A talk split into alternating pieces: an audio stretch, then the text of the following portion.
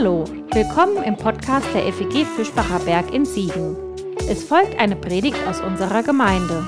Wenn du uns kennenlernen willst, besuch uns gerne online unter fegfischbacherberg.de.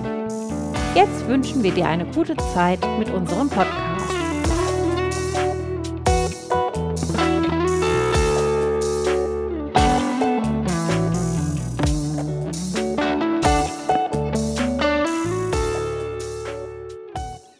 Welches berühmte Paar kommt dir als erstes in den Sinn?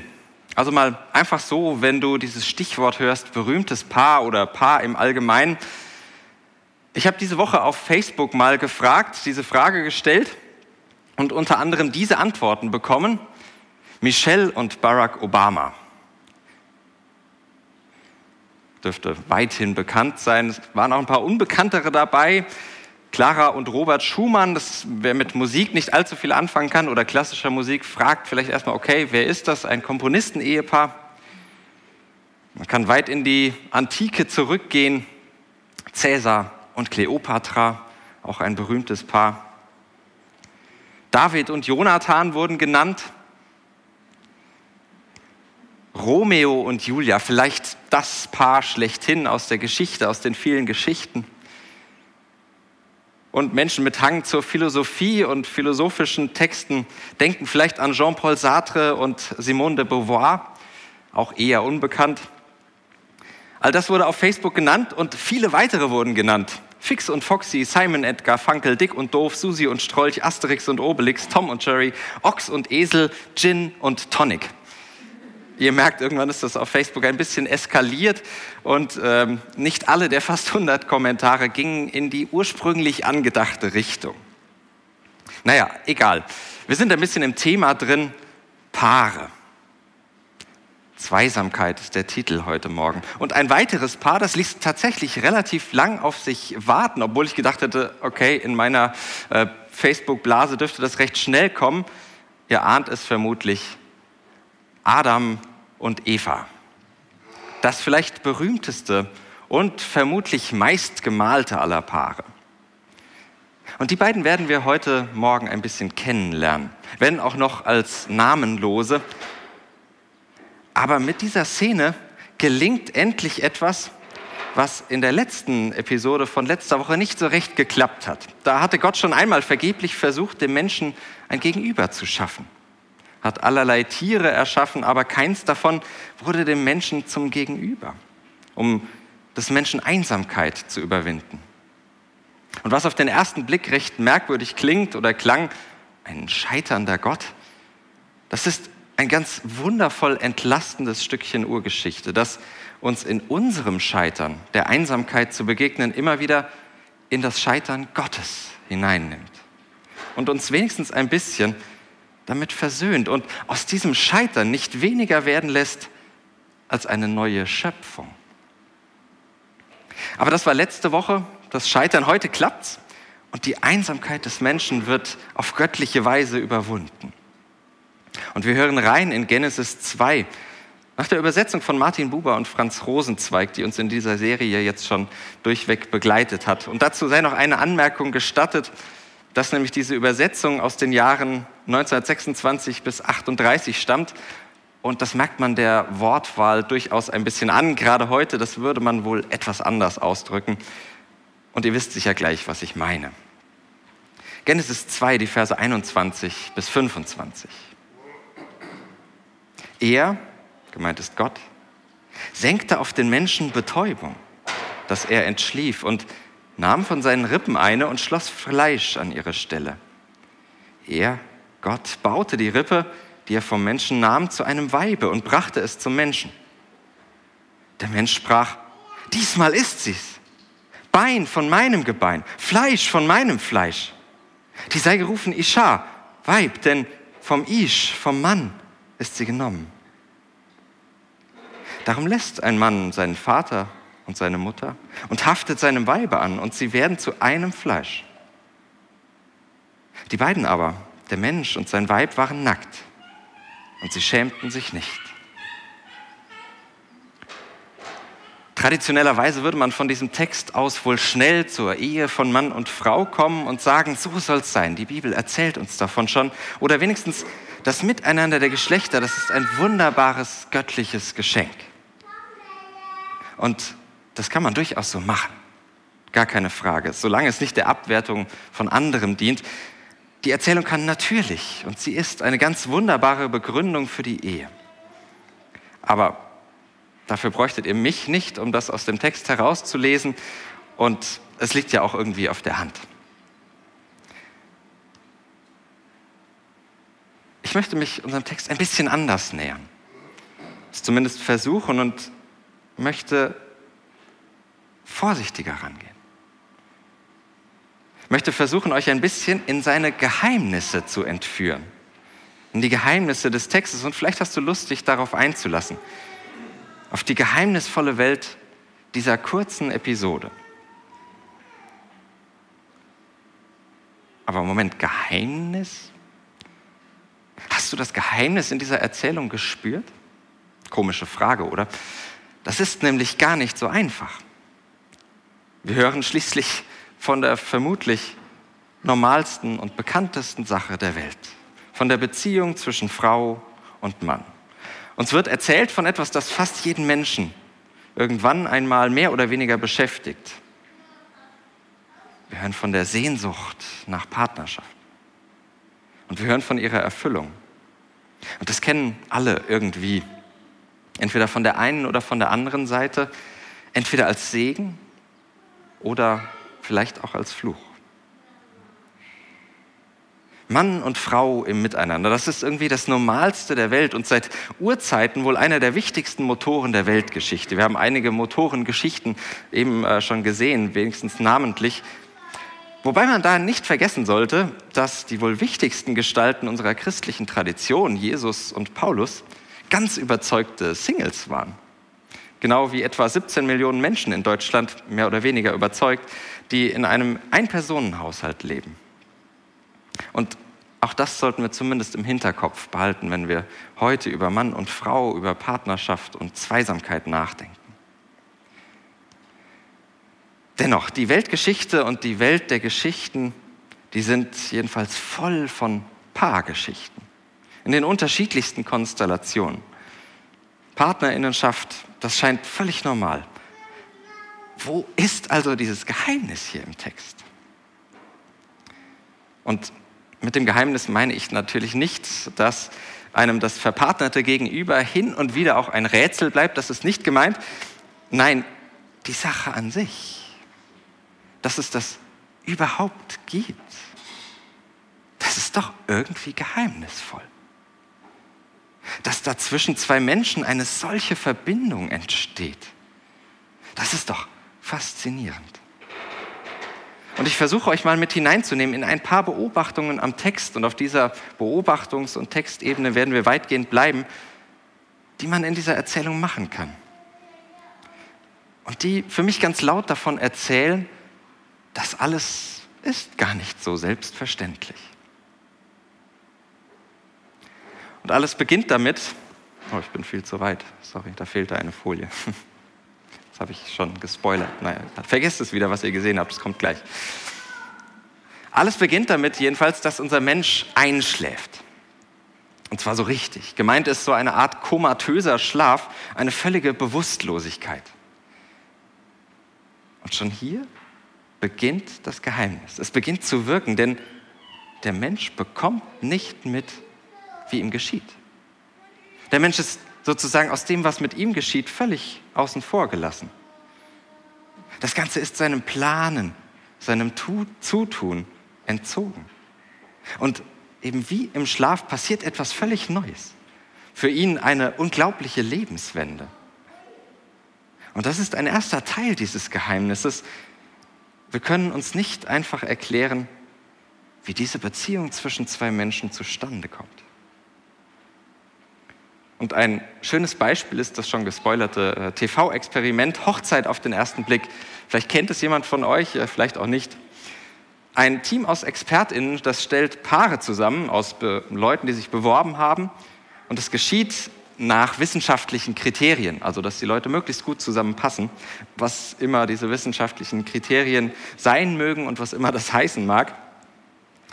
Das Spannende ist, diese Paare gehen bei ihrem allerersten Aufeinandertreffen, in der Regel haben sie sich vorher nicht gesehen, eine rechtsgültige Ehe ein. Also sie sehen sich das erste Mal auf dem Standesamt, ohne sich vorher gesehen zu haben, und dann lassen sie ihr anschließendes Kennenlernen von Kameras begleiten eine gewisse Faszination für dieses Format ist tatsächlich nicht zu leugnen.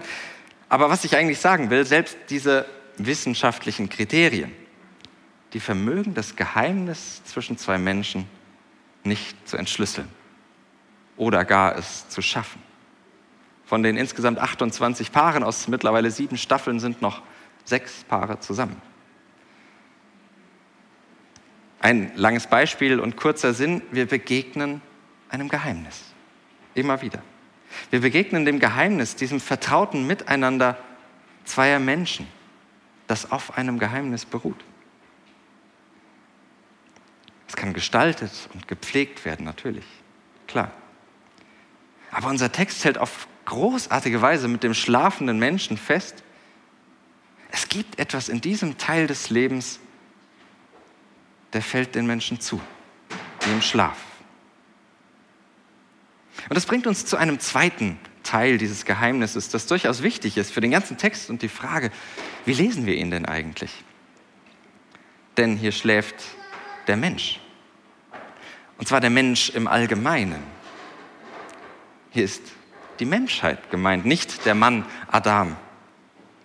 Im Hebräischen, da heißt Adam beides. Menschheit als Gattung und Adam als Eigenname.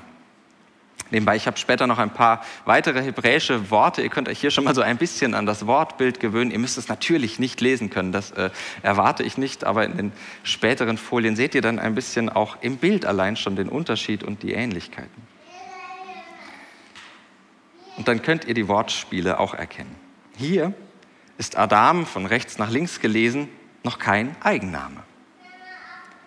Und das erkennt man relativ gut daran, dass die Gattung in der Regel mit Artikel geschrieben wird der Name ohne, so wie man eben auch sagt, der Mensch oder die Menschheit, aber in der Regel nicht der Hans oder die Hanna, höchstens umgangssprachlich. Was mich daran fasziniert und mich selbst in dieses Geheimnis hineinzieht, ist, dass das eine Frage der Menschheit ist, die sich zwar in 95 Prozent der Fälle zwischen Mann und Frau auftut, aber dieses Geheimnis ist eine Frage der Menschheit. Es geht viel tiefer. Der Text eignet sich so besehen überhaupt nicht zur Abwertung anderer Lebensformen. Denn spannenderweise erzählt unsere Geschichte darüber hinaus gar nichts von der Fortpflanzung. Anders als noch in der ersten Version, wo Mann und Frau aufeinandertreffen, wo dieses erste Paar sogar den Auftrag zur Vermehrung bekommt, hier nicht. Hier ist es eine Frage der Menschheit. Und hier ist etwas anderes im Blick. Etwas anderes als die Fortpflanzung, etwas anderes als das Biologische, nämlich das Geheimnis der Gemeinschaft. Und das ist größer als alle unsere Denkschubladen. Wir teilen gern in schwarz und weiß, arm und reich, in groß und klein, dick oder dünn, gebildet oder ungebildet, in christlich oder nicht christlich und natürlich auch in männlich und weiblich. Und die tiefe, dieser tiefe göttliche Schlaf der Menschheit, der ebnet solche Unterschiede für einen Moment ein. Es gibt dann nur die Menschheit. Ohne all diese trennenden Denkschubladen, ohne diese trennenden Unterschiede. Und das ist doch ein Traum, oder? Menschheit mal so zu betrachten. Paulus wird diesen Traum Jahrhunderte später aufgreifen, wenn er an die GalaterInnen schreibt, es gibt nicht mehr Juden und Griechen, nicht Sklaven und Freie, nicht Mann und Frau, denn ihr alle seid einer in Christus, eine Menschheit. Und dieser geheimnisvolle Schlaf des Menschen der Schlaf der Menschheit, der macht diese trennenden Unterschiede vergessen. Die Urgeschichte träumt für einen kurzen Moment von einer nie dagewesenen Zeit, in der Menschen einfach Menschen sind. Einfach menschlich. Einfach Adam, Menschheit. Und da werden die Unterschiede zwischen den Menschen dem Erdboden gleich gemacht. Weil der Adam aus der Adama gemacht ist, aus dem Ackerboden. Und ich finde, hier wird aus dem tiefen Schlaf ein geheimnisvoller Traum. Ein geheimnisvoller Traum, der mein Schubladendenken, meine Stereotype, meine Vorurteile und Klischees betäubt, zum Erliegen bringt. Und mich ruft das heraus aus meinen Denk festgefahrenen Denkmustern. Öffnet mir einen neuen Horizont für das Geheimnisvolle im Miteinander. Und es lässt mich auch manche Nebensächlichkeit im Nebel des Schlafes verschwinden und mich fragen, ob manches wirklich so wichtig ist.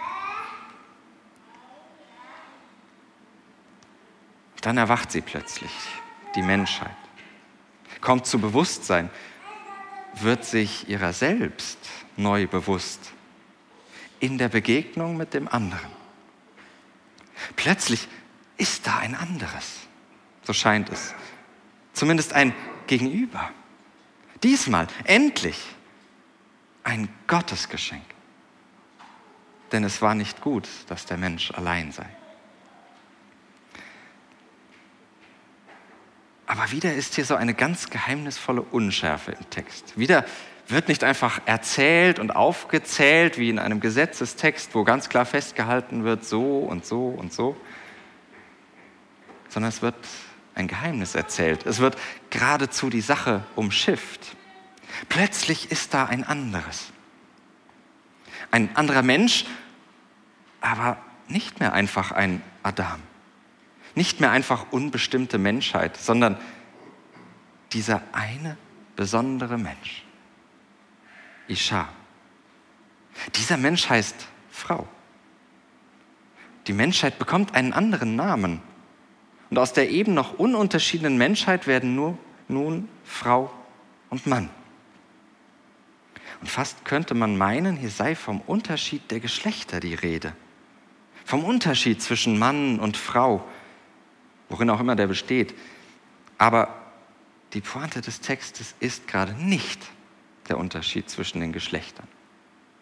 Dazu gleich noch etwas mehr. Was man hier auch mal festhalten muss, unsere wunderbare Erzählung, die macht die Frau nicht einfach zum anderen Geschlecht, zum Gegenüber, zum Normalfall Mann, Nein, vorher war da ja noch gar kein Mann, sprachlich gesehen. Da war bisher nur Menschheit. Bevor das Wort Mann zum ersten Mal fällt, wird die Frau zweimal genannt. Sie ist die erste Person. Der erste erkennbare, identifizierbare Mensch. Und die bisher undefinierte Menschheit, die wird erst durch die Frau definiert, geformt, nimmt erkennbare Gestalt an. Und so wird auch erst der Mann.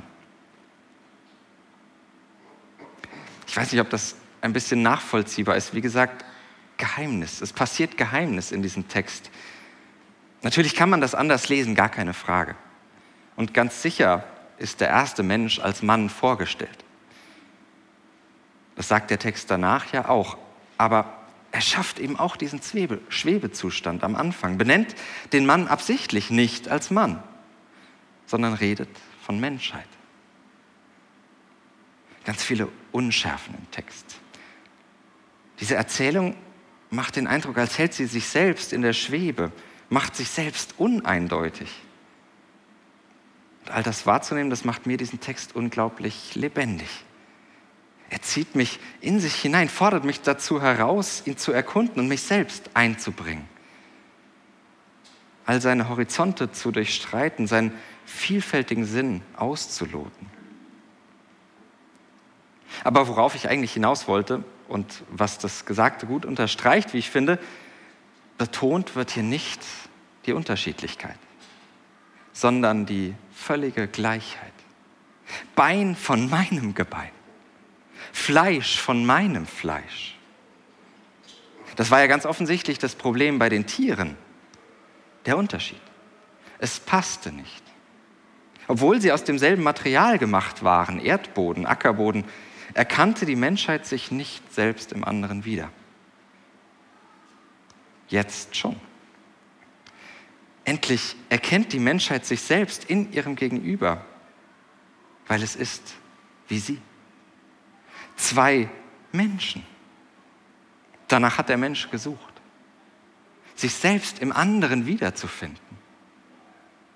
Sich selbst wiederzufinden in diesem Spiel aus Gleichheit und Verschiedenheit. Und dieses Spiel ist im Hebräischen tatsächlich eines, nämlich ein Wortspiel. Ish und Isha, Mann und Frau. Das funktioniert im Deutschen natürlich nicht. Im Deutschen erzählt es nur die Verschiedenheit, Mann und Frau. Das klingt nicht ähnlich und hat auch wenig miteinander zu tun, sprachlich. Und deswegen hat Luther es zum Beispiel in seiner Übersetzung so versucht, Mann und Männin. Und er verdeutlicht damit schon in der Sprache ganz großartig, was hier passiert. Ob das gelungen ist und ob man das heute so machen kann, aber dort, trotzdem wird es verdeutlicht. Hier passiert etwas ganz merkwürdig Neues, etwas Geheimnisvolles, dass in der Verschiedenheit doch irgendwie kein Unterschied gemacht wird. Dieser andere Mensch ist mir gleich. Ich erkenne im Fremden das Vertraute. Ich entdecke mich in meinem Gegenüber. Mann und Männin, wie Luther sagt, sehr spannend. Im Sinne unserer Gedanken und im 21. Jahrhundert wäre vielleicht Mensch und Menschin eine passende Übersetzung, um dieses mehrdeutige, vieldeutige Spiel von Gleichheit und Verschiedenheit deutlich zu machen. Natürlich, Luther genauso wie der Text machen den Mann zum Ausgangspunkt der Gedanken. Das wird man schwer leugnen können ihn aber auch schwer vorhalten dürfen. Wir müssen oder können uns aber fragen lassen, was wir denn damit anfangen und ob man das heute noch so sagen kann. Wir haben nun ja schon ein bisschen die Unschärfen dieser grandiosen Erzählungen kennengelernt. Ihr merkt, das ist nicht ganz scharf da alles im Text. Wir haben gemerkt, wie sie diese manche Eindeutigkeit durcheinander bringt, schon mit den Worten in der Erzählung. Ich habe ein bisschen versucht, euch zu zeigen, wie der Text dieses männerzentrierte Bild auf Mensch und Leben selbst zerstört und diese ungleiche Verschiedenheit durchbricht und Menschheit eben als Menschheit denkt, nicht bloß als Männlichkeit. Und der Text, der hört einfach nicht auf damit, hält eine weitere Störung dieses Bildes bereit, wenn er sagt, darum lässt ein Mann seine Vater, seinen Vater und seine Mutter und haftet seinem Weibe an und sie werden zu einem Fleisch. Ich weiß gar nicht, wie oft ich diesen Vers in Teenager-Tagen gehört habe, meistens zu Themen, die einen in Teenager-Tagen eben so beschäftigen. Und es ist ja tatsächlich auch eine wunderschöne Beschreibung für die innige Gemeinschaft zweier Menschen. Übrigens nicht nur in fleischlicher Hinsicht, dieses ein Fleisch, das meint alles im Leben, nicht nur einen kleinen Teil, heißt umfassende Lebensgemeinschaft. Was ich allerdings im Zusammenhang mit diesem Vers damals nie gehört habe, ist, dass dieser Vers so gar nicht stimmt. Das wäre nämlich das Allerneueste, wenn ein Mann in der Antike seine Familie verlassen hätte. Das war immer andersrum. Natürlich verlässt die Frau ihre Familie, wechselt vom Machtbereich des einen Mannes, nämlich des Vaters, in den Machtbereich des anderen. Und man könnte da allerlei draus machen, das habe ich jetzt gar nicht vor. Ich bleibe bei unserer Idee, der Text spielt mit seinem eigenen Geheimnis. Er verdreht die Dinge absichtlich, macht sie ungenau, macht sie unscharf. Und ich würde sagen, er tut das gerade damit wir nicht auf die Idee kommen, ihn zur Eindeutigkeit zu missbrauchen. Denn weder der Text ist eindeutig, noch unser Miteinander, das Miteinander zwischen Menschen ist eindeutig. Es ist voller Geheimnisse, voller himmlischer Unschärfe. Und das macht sie doch auch so spannend, oder? Das macht doch ihren Reiz aus. Diese spannungsvolle, reizende Miteinander zweier Menschen lebt doch irgendwie auch von dieser Unschärfe. Und vielleicht lebt es umso besser, je mehr wir sein Geheimnis akzeptieren. Denn dieses Geheimnis, das ist vor allem eins, zerbrechlich, verletzlich. Die ganze Erzählung, die wirkt ja, wenn man das mal so betrachtet und all diese Lücken und Merkwürdigkeiten festhält, dann wirkt sie ja genau gesehen eigenartig fragil, zerbrechlich. Und sie endet mit der Verletzlichkeit schlechthin. Die Menschen sind nackt, schutzlos, angreifbar. Sie schämen sich zwar nicht, aber der Verlauf der Geschichte, der wird es erzählen. Diese Vertrautheit, nackt zu sein und sich nicht zu schämen, die ist zerbrechlich. Wieder spielt der Text mit sich selbst. Arum sind sie auf Hebräisch. Nackt. Arum. Und nur sieben Worte später im Text gerät dieses zerbrechliche Gebilde der beiden Menschen mit fast demselben Wort ins Wanken. Aus Arom wird Arum, listig wie die Schlange. Nur ein winziges Pünktchen unterscheidet zwischen Zerbrechlichkeit und Zerbruch. Als wolle diese Erzählung uns vorwarnen, pass auf auf dieses Geheimnis. Mach dieses göttliche Geheimnis nicht durch deine Eindeutigkeit kaputt, sondern achte auf seine Zerbrechlichkeit, bewahre seine Zerbrechlichkeit, pflege und bewege es in seiner Verletzlichkeit. Und darin wird mir unsere Erzählung zu einer ganz feinen Begegnung mit einem Geheimnis. Mit diesem Geheimnis, das zwischen Menschen passiert. Zwischen Menschen, die ihr Leben miteinander teilen. Und dieser Text fühlt sich für mich ein bisschen so an, als beobachtete man ein scheues Tier, das bei der ersten hastigen, zu hastigen Bewegung verschwindet, das bei jedem zu lauten Ton flieht. Und in dieser Feinheit wird mir diese Erzählung auch zu einer Beobachtung Gottes. Nicht als das pompöse Schöpfungsspektakel, das es noch bei der Sieben-Tage-Schöpfung war und das auch sein völliges Recht hat. Hier so ganz anders, im sanften Geheimnis, in den Zwischentönen, ganz leise eben selbst ganz zerbrechlich. Dieses göttliche Geheimnis fast nackt. Eher wie das Geräusch des im Garten umherziehenden Gottes, das uns wahrscheinlich in der übernächsten Episode begegnen wird. Ich begegne Gott als dem Geheimnis zwischen den Zeilen. Als dem Geheimnis in dieser Geschichte von Mensch und Leben. In dieser Geschichte von Mann und Frau. In dieser Erzählung von Mensch und Mensch. Unsere Erzählung von Mensch und Menschin feiert das Unsagbare, das Nicht-Greifbare, gerade weil es so zerbrechlich ist. Und das tut es, das tut diese Erzählung mehr in dem, wie sie erzählt, wie sie Sprache benutzt, Bilder verstellt, ändert, als durch das, was sie sagt.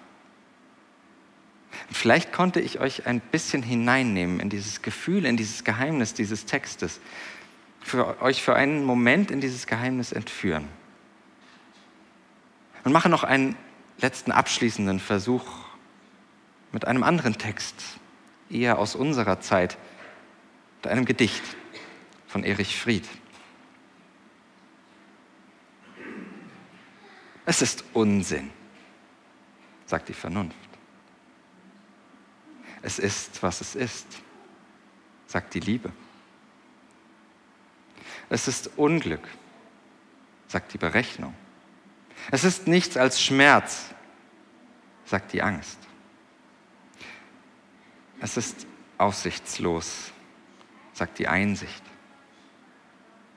Es ist, was es ist, sagt die Liebe. Es ist lächerlich, sagt der Stolz. Es ist leichtsinnig, sagt die Vorsicht. Es ist unmöglich, sagt die Erfahrung. Es ist, was es ist, sagt die Liebe. Amen.